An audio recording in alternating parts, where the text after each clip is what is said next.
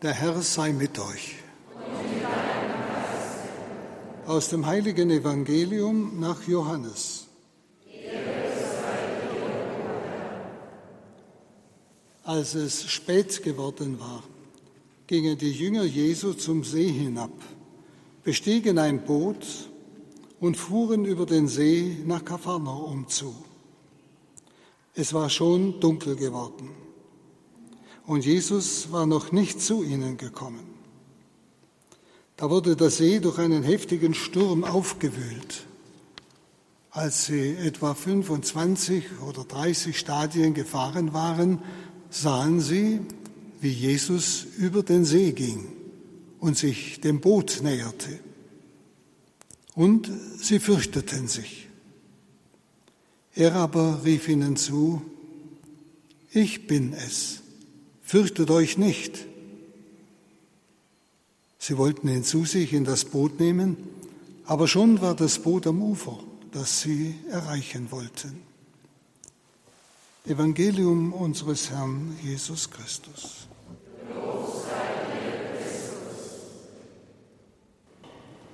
Lieber Pater Hans, liebe Brüder und Schwestern im Herrn,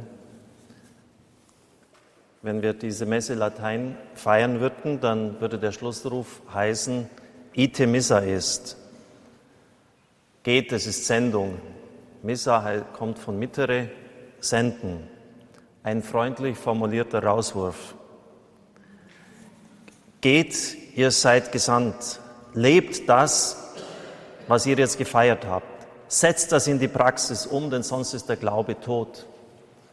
Leider ist das im Deutschen sehr unzutreffend wiedergegeben worden und man überlegt immer wieder, wie man es anders machen kann. Gehet hin in Frieden. Das klingt irgendwie ja so friedlich, so ruhig, ein äh, bisschen pointiert, überspitzt formuliert, schlaft weiter.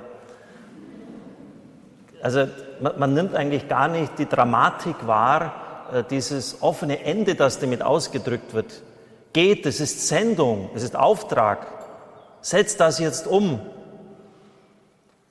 Der Glaube ist tot, wenn er nicht in der Wirklichkeit des Lebens vorkommt. Und das wird ja zu Recht viel kritisiert an uns.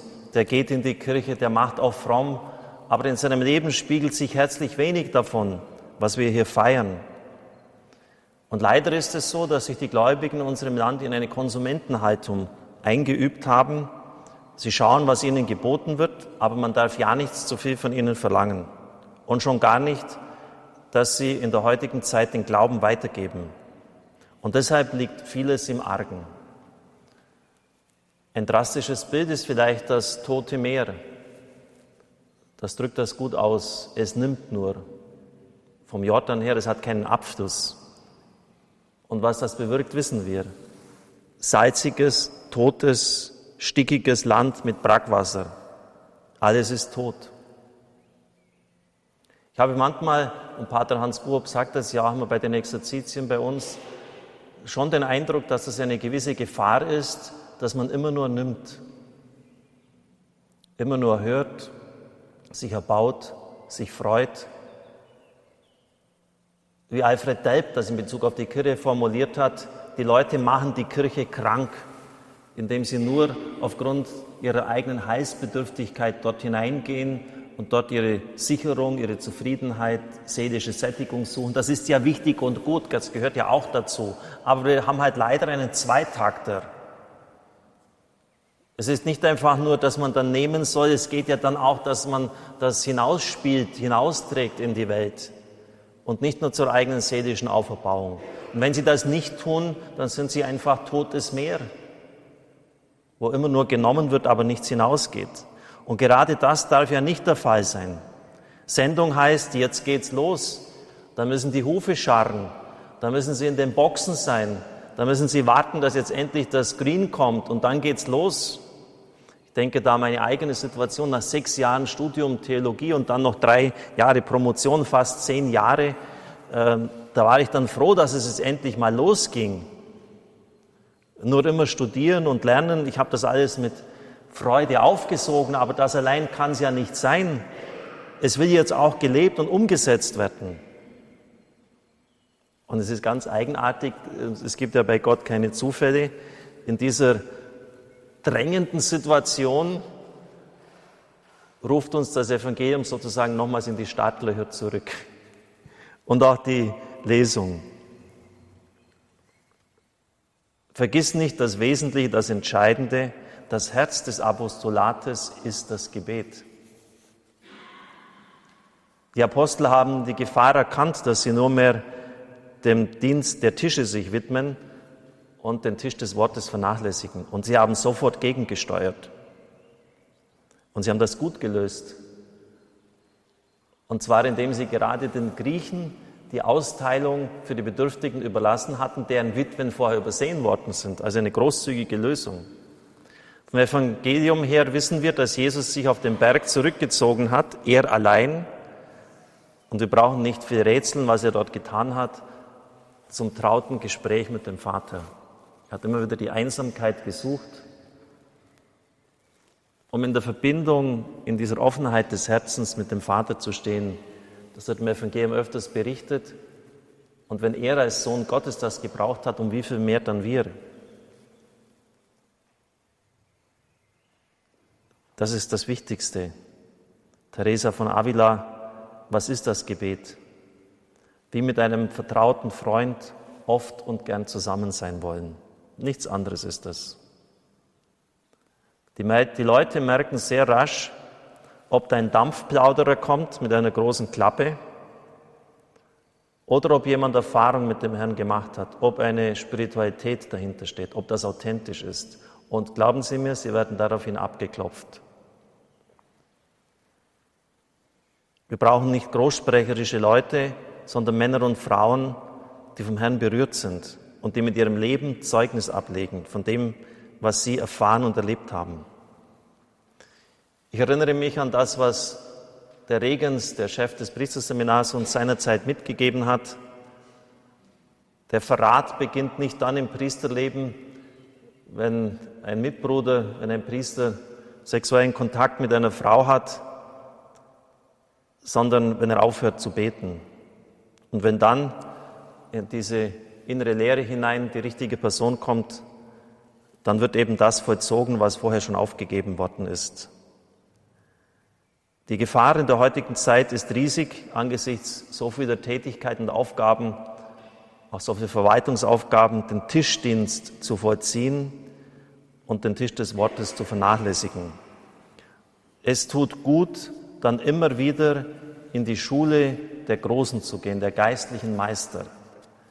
Johannes vom Kreuz sagt zu diesen ach so aktiven im geistlichen Gesang 28.3,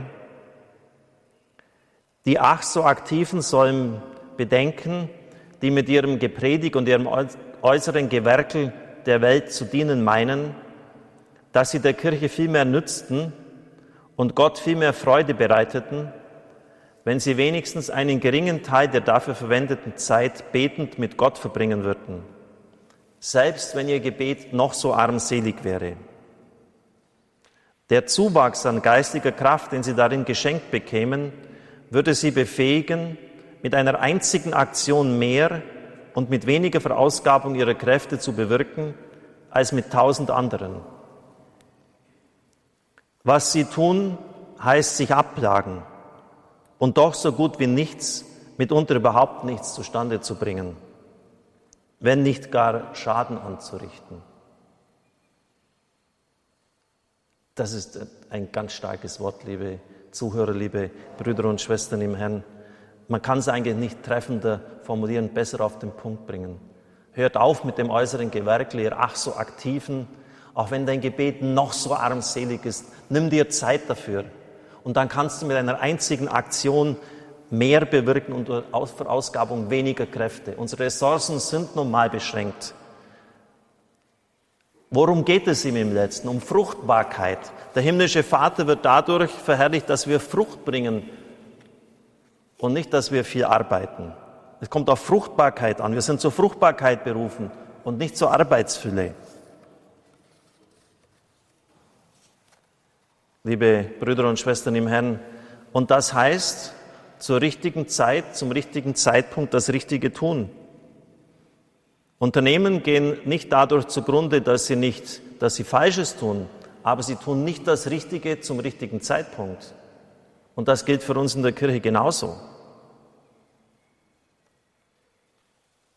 Mich hat der Zusammenhang zwischen Spiritualität, Gebet, Hingabe des Herzens und Fruchtbarkeit im Reich Gottes immer bewegt und fasziniert. Teresa von Avila hat genau das Gleiche. An ihrem Gedenktag im Brevier, 15. Oktober, lesen wir in einem der letzten Sätze, wenn Gott einem die Gnade einer solchen Liebe erweist, dann wird er in kurzer Zeit mit wenig Einsatz sehr viel bewirken. Und das überliest man so. Ich habe dann einige Mitbrüder darauf aufmerksam gemacht, die das jedes Jahr lesen. Die sind da gar nicht stutzig geworden. Das ist nämlich das ungeschriebene Gesetz über jedem Managementseminar. Wenn man lernt, wie man sich am besten organisiert, aufstellt, die Dinge am besten vorwärts bringt, da steht dann oben drüber immer, das ist das Ziel. Mit wenig Kraft in kurzer Zeit sehr viel erreichen. Und wenn Sie den Leuten sagen, das ist eine Gnade der Liebe Gottes, dann werden die staunen, was hat denn das mit dem zu tun? Teresa von Avila sagt das so. Also die waren höchst effizient und sie können die Effizienz der Heiligen gar nicht anders erklären. Was die alles hergebracht haben in ihrem Leben, weil Gott ihnen die Gnade dieser Liebe erwiesen hat. In kurzer Zeit mit wenig Einsatz der Kräfte sehr viel erreichen. Darum geht's. Und das hängt mit Heiligkeit zusammen. Wir sollten vielleicht immer wieder auch bedenken, diese vier verschiedenen Bewässerungsarten, die sie beschreibt, die Heilige. Stellen Sie sich vor, Sie haben ein riesiges Feld, das Sie zu bewässern haben. Es ist trocken, es ist Hitze.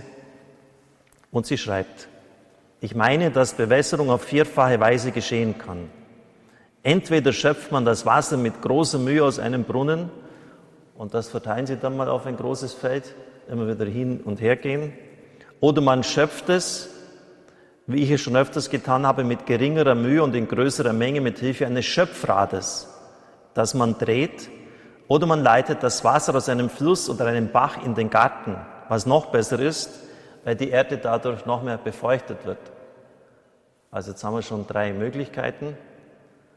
Mit der Gießkanne da unterwegs sein, ein Schöpfrad oder einen Fluss in diese trockene Fläche hineinleiten. Gießen ist dann nicht mehr so notwendig und der Gärtner hat weniger Mühe, wenn ein Fluss da durchfließt. Oder es geschieht endlich die Bewässerung durch einen ergiebigen Regen. Das ist natürlich das Beste. Denn bewässert der Herr ganz ohne unser Zutun dieses Feld, es ist unvergleichlich besser als alle anderen Bewässerungsarten. Und dann bringt sie das in Bezug zum Gebet. Das vierte Wasser, also wenn es regnet, bewirkt manchmal die vollständige Vereinigung oder die Erhebung des Geistes. Dabei zieht der Herr die Seele an sich, gleich wie die Wolken die Dünste der Erde an sich ziehen und hebt sie ganz von da empor. Hier ist die Liebe vollendet. Sie wirkt umformend und einigend. Der Christ ist zum lebendigen Rebzweig am Weinstock geworden. Er ist das Holzscheit, das in die Glut geworfen ist und selbst zur Glut wurde. Die Vereinigung ist im Seelengrund vollzogen in der Substanz der Seele. Diese Einigung führt zu einer gewissen Gleichheit zwischen Gott und der Seele, da Gott die Seele in sich aufgenommen hat. Liebe Brüder und Schwestern im Herrn, wir brauchen nichts dringender als heilige Menschen. Die Kirche braucht nichts dringender als Heilige, wo diese innerste Einigung stattgefunden hat und die dann lebendige Feuerflammen Gottes in unserer Zeit sind.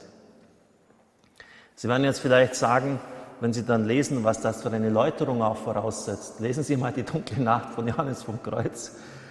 Prost Mahlzeit möchte ich fast sagen. Äh, das geht wirklich durch Dunkelheiten hindurch, bis da der Seelengrund gereinigt ist. Ich möchte Sie nicht überfordern, aber Johannes Paul II. hat recht. Man muss einfach einmal die San Juanistische Theologie und Spiritualität zur Kenntnis genommen haben um überhaupt zu sehen, was dem Menschen möglich ist. Wissen Sie, wenn man es den Leuten gar nicht sagt, dann wissen sie gar nicht, dass das äh, möglich ist, erreichbar ist. Wenn sie da täglich unterwegs mit sind mit ihrer Gießkanne, muss man sagen, du, da gibt es eigentlich auch noch den Regen. Vielleicht könntest du das auch anstreben. Also vielleicht denken Sie mal in diesen, in diesen viel größeren Dimensionen. Und ich wäre auch nicht ganz undankbar. Ich weiß, dass ich mir das nie verdienen kann, so eine Grade. Aber wenn Sie für mich zumindest beten, wem Gott die Vollkommenheit der Liebe schenkt, der wird alles in kurzer Zeit mit wenig Einsatz und mit großer Effizienz bewirken. Das ist das richtige Management-Seminar, meine Lieben. Das ist das richtige Effektivitätstraining, das wir anzutreten haben. Und ich bin dem Herrn unglaublich dankbar, als ich das Evangelium da und das, die Lesung gelesen habe, habe mir gedacht, besser könnte es ja gar nicht sein.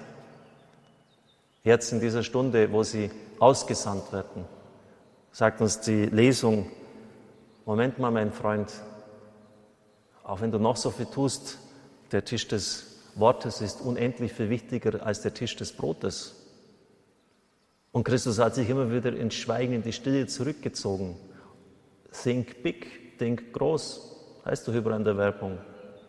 Denk groß und bitte Gott um die Gnade dieser Liebe und dann wirst du effektiv werden und unglaublich viel erreichen.